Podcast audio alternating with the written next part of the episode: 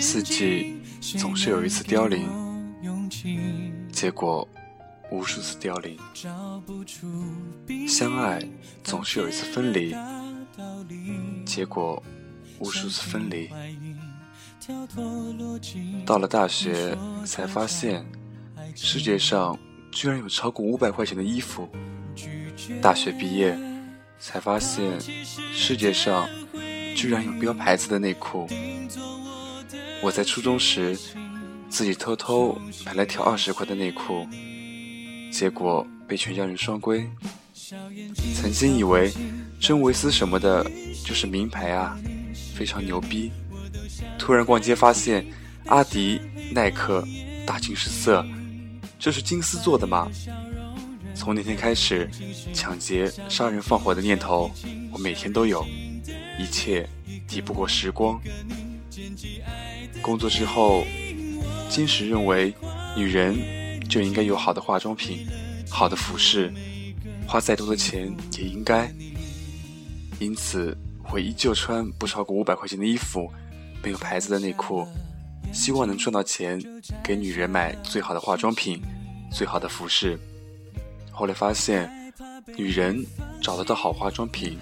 找得到好衣服，就是找不到好男人。而我赚了钱也没人可以花，赚到了钱就慢慢开始不是好男人。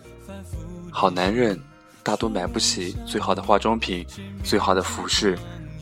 朋友看不起周围的女人，挑三拣四。我说：“你又不是一条好狗，凭什么要吃一块好肉？”朋友说：“男人不是狗，女人也不是肉。”我说：“女人的确不是肉，但你真的是一条狗。”朋友说：“为什么？”我说：“我怎么知道？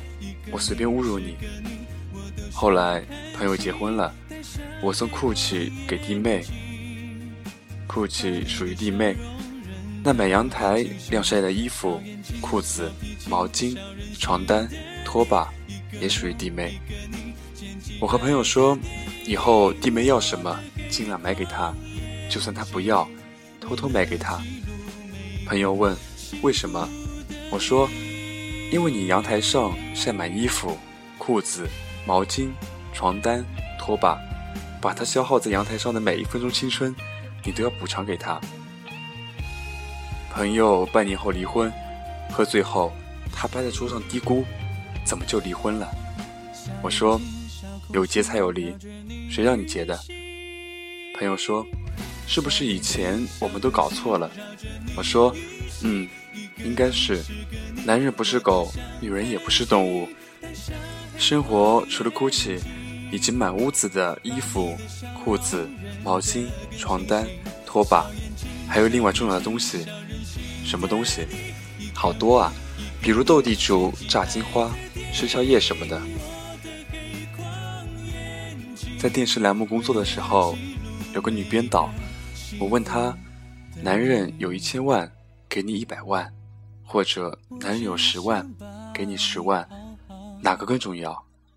女编导说：“一百万。”我说：“难道全部还不如十分之一？”女编导点头。第二天，女编导突然急忙来找我说：“我昨天想了一夜，觉得十万重要。”我好奇，你真的想了一夜？他点头，嗯。如果你真的想了一夜，说明你有太多的心事。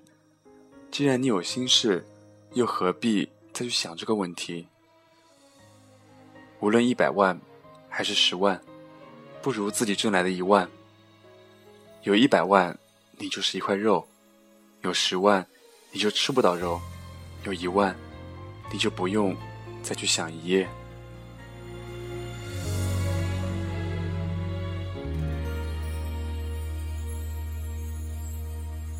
等待了多久？奇迹还没发生过。有关男女的问题，很小的时候，我问过姐姐。我说：“姐姐，什么叫做淫荡？”姐姐说：“热情奔放，活泼开朗。我说：“姐姐，你真淫荡。”啪，我的左脸被抽中。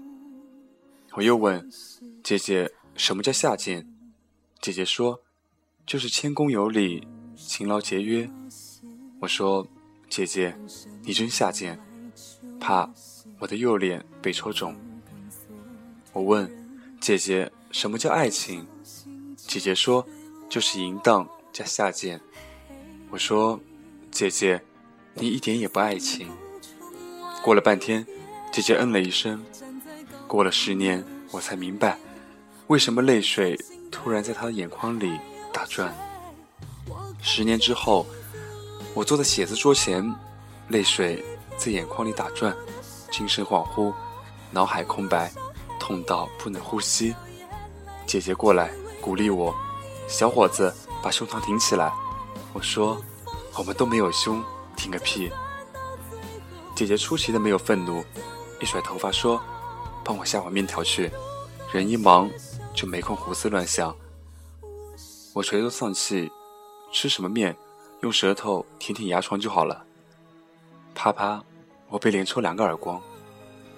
好了好了，我去下面，我去下面。忙活一会儿，把面递给她。姐姐笑嘻嘻的端着面看着我，她吃了几口。突然回自己房间。三年之后，我看到他的日记。弟弟下的面里，连盐都没有加。我想，如果不是非常非常难过，也就不会做出这么难吃的面。我也很难过。我突然嘴角有点咸。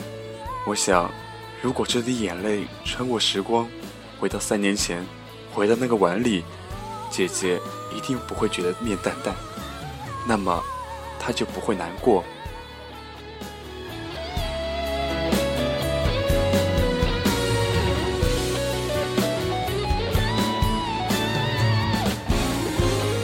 抓小偷啊！街头传来凄惨尖叫，我跟姐姐互相推诿：“弟弟你上，你懂不懂五讲四美？姐姐你上，你懂不懂三从四德？推脱什么？抓小偷不是请客吃饭，上！”好上，两个人迅速往前冲，冲到一半，我往左边的路口拐，姐姐往右边路口拐，两个人躲在巷子里，大眼瞪小眼，小偷从两人之间狂奔而过，呼，差点被撞倒，两个人同时拍拍胸口，这时候跟在小偷后面狂奔过去另一个人，我们一看是老妈，老妈一边追一边喊抓小偷啊！两个人拼死抓住了老妈，没抓到小偷。回家之后，一人赔给老妈五百块。第二天醒来，姐姐在枕头底下发现了五百块，我在枕头底下发现了五百块，闹钟底下发现了五百块。我一直搞不懂，为什么放走一个小偷，我凭空赚了五百块。等到学会四则混合运算之后，我终于计算明白。很久之后，我想。如果我还有机会把五百块钱放回姐姐枕头底下，那么即使小偷手里有刀，我也会冲上去的。嗯，是这样。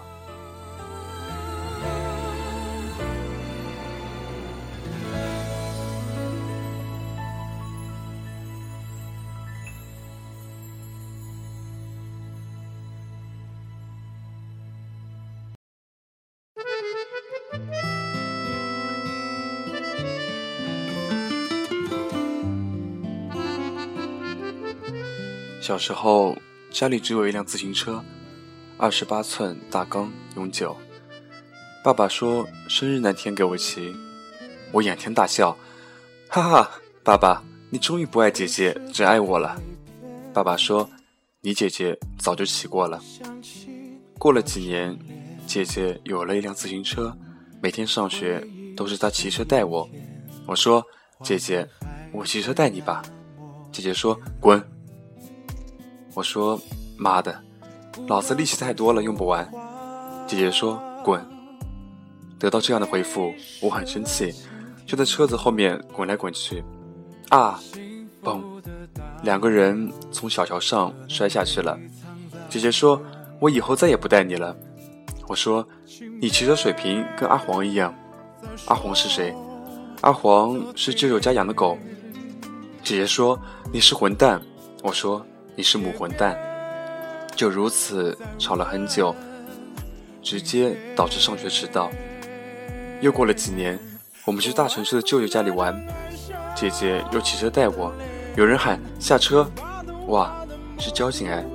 我说：“警察叔叔，你抓他，是他骑车带我的，我是小孩子，你不能抓。”姐姐说：“警察哥哥，你抓他，是他要坐我的车的，我是中学生，你不能抓。”警察一身冷汗。我说：“警察叔叔，你抓他，我不认识他。”姐姐说：“警察哥哥，你抓他，他是我在路边捡的。”我说：“捡个鬼，你要不要脸？”姐姐说：“要个魂，马上罚款了，还要什么脸？”警察说：“你们走吧，以后。”不要骑车带人了。姐姐终于要去外地上大学了，把那辆自行车留给了我，我很开心，一晚上都没睡着。我们全家送姐姐，姐姐上了火车，我突然眼泪哗啦啦的流，一边流还一边追火车。姐姐，我把车子还给你，你不要走了。姐姐隔着车玻璃喊，我听不见，但是。可以从她的口型里认出，不要哭。我拼命追，用手背抹眼泪，拼命喊：“狗才哭，我没有哭。”从那个时候开始，我最害怕听到火车的汽笛，听到汽笛就代表分离。送走姐姐之后，我骑车去上学，被很多很多同学笑话，因为那是一辆女士自行车。大家都说我是人妖，说我娘娘腔。我依旧骑，因为感觉姐姐就在自己的身边。到了现在，我走到储物间，看到这辆自行车，还是会不停掉眼泪，小声说：“掉你大爷，掉你大爷。”一九八八年，舅舅送给我从未见识过的东西——邮票年册。我很愤怒，姐姐，舅舅太小气了，送一堆纸片给我。姐姐说：“那你十块钱卖给我。”我说。太狡诈了，你当我白痴呢？这堆纸片后面写着定价一百九十八。姐姐说，纸片越来越不值钱，你现在不卖，明年就只值一块。我说为什么？姐姐说，你没看到这里写着保值年册，收藏极品。什么叫保值？就是越来越不值钱，卖不卖？二十块，成交。于是。每年的邮票年册，我都以二十块的价格卖给姐姐，一直卖到一九九二年，四本一共八十块钱。由于压岁钱都要上缴，所以这八十块成了我无比珍贵的私房钱。而且从这一年起，舅舅不再送了，小气鬼。当年姐姐去外地上大学，第二天她就要离去，我在床上滚了一夜。十六张五块钱，你一张，我一张。我数了一夜，一直在想，他去外地会不会被人欺负？哎呀，以前他被人欺负都是给我两毛钱，让我去骂人家的。那他去了那么远的地方，一定要带钱。嗯，给他十块钱，可以请人骂，骂五十次。万一被人打怎么办？他上次被婶婶打。他说：“给我五毛钱，我都不愿意帮他打。外面人肯定价格更高，打手请一次算一块钱好了，给他二十。”我心疼的看着钱被分成了两沓，而且他那一沓慢慢比我这沓还高。算着算着，我睡着了。最后我塞在姐姐包里的是八十块。送走姐姐这个瘟神。我人财两空，回到家里，忽然非常沮丧，就躲进被子睡觉。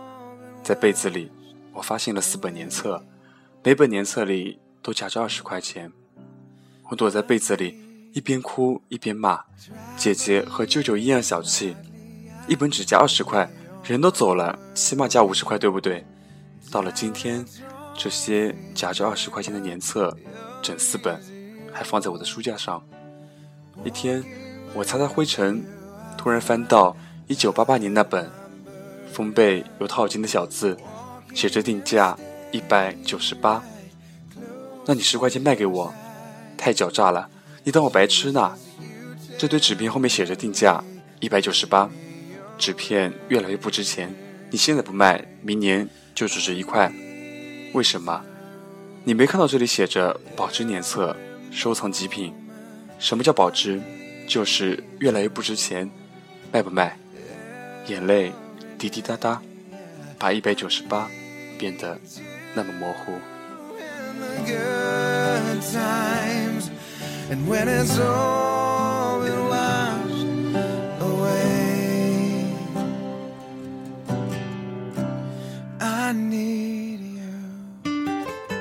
姐姐说：“坏人才抽烟。”我说：“那舅舅是坏人。”姐姐说：“做的教授在抽烟，就是好人。”我说：“你有没有逻辑？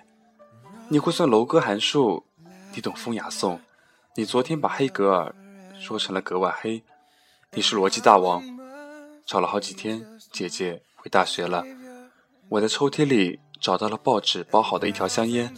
里面是一条中华，姐姐写着纸条：“如果一定要抽，那也抽好一点，至少对身体伤害少一点。”我至今还记得，那是一张《扬子晚报》，一九九七年五月二十二日。后来我遇到了一个姑娘，叫姜薇。姜薇说：“你喜欢抽什么烟？”我说：“我喜欢抽好一点的。”姜薇说：“为什么？”我说：“对身体伤害少一点。”寒假结束之后，他带了一包烟给我，一包中华，里面只有十一根烟，四根中华，四根玉溪，三根苏烟，总比没有好。我说：“你哪里来的烟？”姜薇说：“过年家里给亲戚发烟，我偷偷的一根根收集起来的。”我说：“寒假二十天，你只收集到十一根。”姜薇说：“还有七根，被我爸爸发现没收了。”后来。姜薇消失了，《扬子晚报》在我的书架上。那张《扬子晚报》里，我夹着一个中华香烟的烟盒。只有这两个女人，以为抽好一点的烟会对身体的伤害少一点。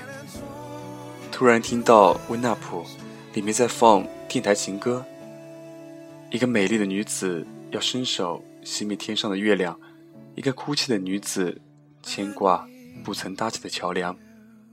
自此。一枕黄粱，一时荒凉，痛者不能自已，掌纹折断。这里是无所不痛的旋律。姐姐再也不会痛，姜薇不知道在哪里。希望她比我快乐，并且永远快乐。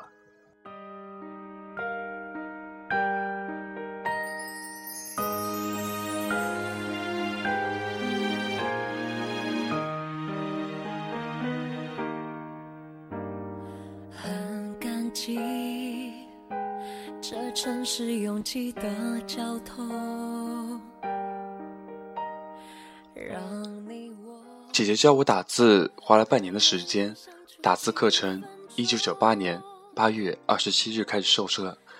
九月一日，她回大学，自动转为函授。我说：“A 后面不是 B 吗？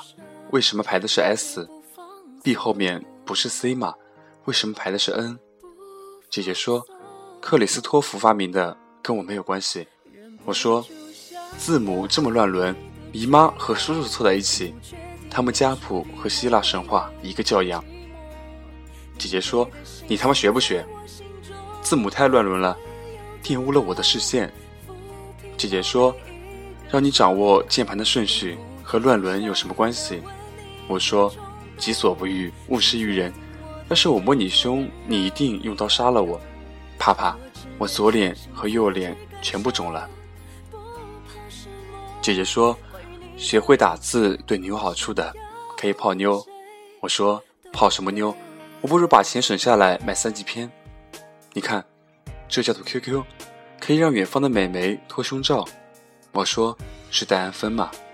姐姐说，你学会了不就可以自己问了吗？于是，姐姐帮我申请了一个 QQ 号。然后两个人搜索各地的美眉。在姐姐的指导下，我加了一个北京的美眉，ID 是无花果。我有点兴趣，发了句 “girl fuck fuck”，哈哈，一点反应也没有。我又发了一句话：“dog song please fuck”，一点反应也没有。我发火了，一下子发了三句话：“妈逼的，妈逼的，妈逼的。”姐姐发火了，说：“人家头像是灰色的，说明不在线。”不在线还 Q 什么？Q 他妈蛋！我立刻失去了兴趣。姐姐诱惑我，如果学会打字，就可以用流畅的语言勾引她。这被我断然拒绝。正直的青年一定和我一样会拒绝的。这些乱伦的字母不是好东西。一九九八年九月一日，姐姐回大学，把电脑带回去了。我唯一的遗憾是《仙剑奇侠传》没有通关。月如刚刚死在镇妖塔，但姐姐不会这么小气吧？我开始翻姐姐的房间，我在她房间里翻到的所有东西有：席娟的《交错时空的爱恋》、神雅、舆情全集。这是什么玩意儿？星座是什么玩意儿？把所有东西摔出来。箱子底下是一张纸质键盘，键盘上有一张字条。我知道你会翻到这里。麻烦你学习一下字母的顺序。我大惊失色，全世界的姐姐都这么狡猾吗？结果我就在纸质的键盘上和电话里催促的声音过了一个学期。我说：“A 后面为什么是 S 而不是 B？” 姐姐说：“A 后面是 S，B 后面是 N。”我说：“复杂的要死。”整整半年，我依旧不能理解字母为何会如此乱伦。乱伦的东西，如我般正直，都不会学习的。一九九九年二月七日深夜十一点四十七分，我依然等在火车站，因为姐姐说她那一分钟会到家。结果等到一九九九年二月八日四点三十分，姐姐和一辆轿车拼命，瞬间损失了所有 HP。一九九九年二月八日十七点四十八分，我赶到了北京。房间一片雪白，使者的翅膀雪白，天堂的空间雪白，病房的床单雪白，姐姐的脸色雪白。她全身插满管子，脸上盖着透明的呼吸器。我快活的奔过去，哈哈，不能动了吧？他脸上没有一丝表情，紧闭双眼。为什么我看到他，仿佛在微笑？要么眼花了，要么他又偷了我写给隔壁班班花的情书。旁边一个穿白大褂的人说：“他不能说话，希望有力气写字给你。”可是姐姐抓不住笔，这货。从来就没有过力气，坐他自行车，他没有力气上坡；和他打架，他没有力气还手；争电视节目，他没有力气抢遥控器。他不写字，我就不会知道他要说什么。我想，他应该有力气写字呀。他帮我在考卷上冒充妈妈签字，他帮我在过好寒假上写作文，他帮我在作业本上写上名字。我呆呆地看着他。怎么突然就没力气了呢？我去抓他的手，他用手指在我掌心戳了几下，一、二、三、四、五、六，一共六下。他戳我六下干什么？六六大顺，他祝我早日发财。六月飞雪，他有千古奇冤。六神无主，他又被男人甩了。六大轮回。他讲个《圣斗士星矢》冥王篇，我拼命猜测的时候，突然冲进来一群人，把他推走了。我独自待在病房里，看着一切雪白，努力戳着自己的手掌，一、二、三、四、五、六，一共六下，上面戳一下，右边戳一下，上面再戳一下，下面戳一下，上面再戳一下，又戳一下。我拼命回忆着有关键盘的记忆。一张纸质的键盘，看了半年，也开始浮现在脑子里。A 后面是 S，B 后面是 N，C 后面是 V。我一下一下的在这张键盘上敲击过去，一、二、三、四、五、六，键盘慢慢清晰起来。我终于明白这六下分别出了什么地方。I love you。眼泪夺眶而出，一滴滴滚下来，滴下来，扑下来。一九九九年二月八日十九点十分。我终于掌握了键盘的用法，学会了打字，并且刻苦铭心，永不忘记。I love you。我坐在走廊里面，很久之后，我才有勇气把姐姐留下的电脑装起来。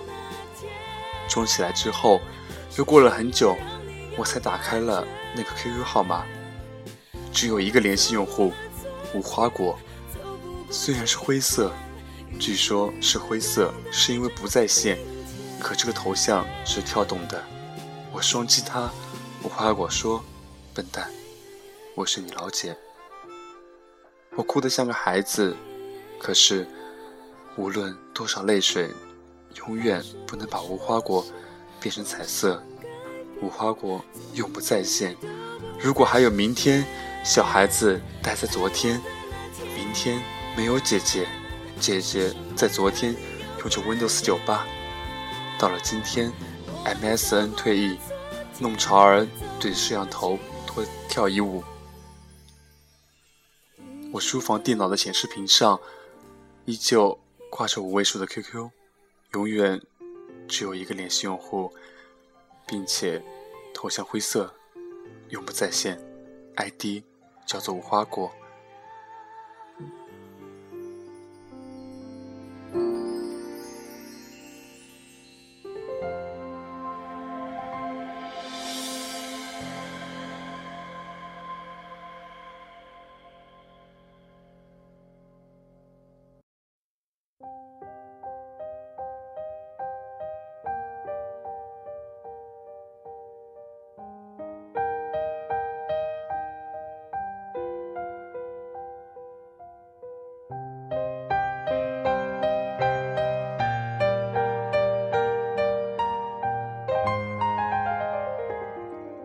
生命总是有一次阵痛，结果无数次阵痛；相爱总是有一次分离，结果无数次分离；四季总是有一次凋落，结果无数次凋落；自转总是有一次日落，结果无数次日落。然而，无花果永远是灰色，伤心欲笑。痛楚万望，泪无葬身之地，哀莫大过于心普死。那么，今晚的故事就到这里了。这里是 FM 六七五九零深夜聊生室，我是主播沉默。祝你们晚安，我们下期再见。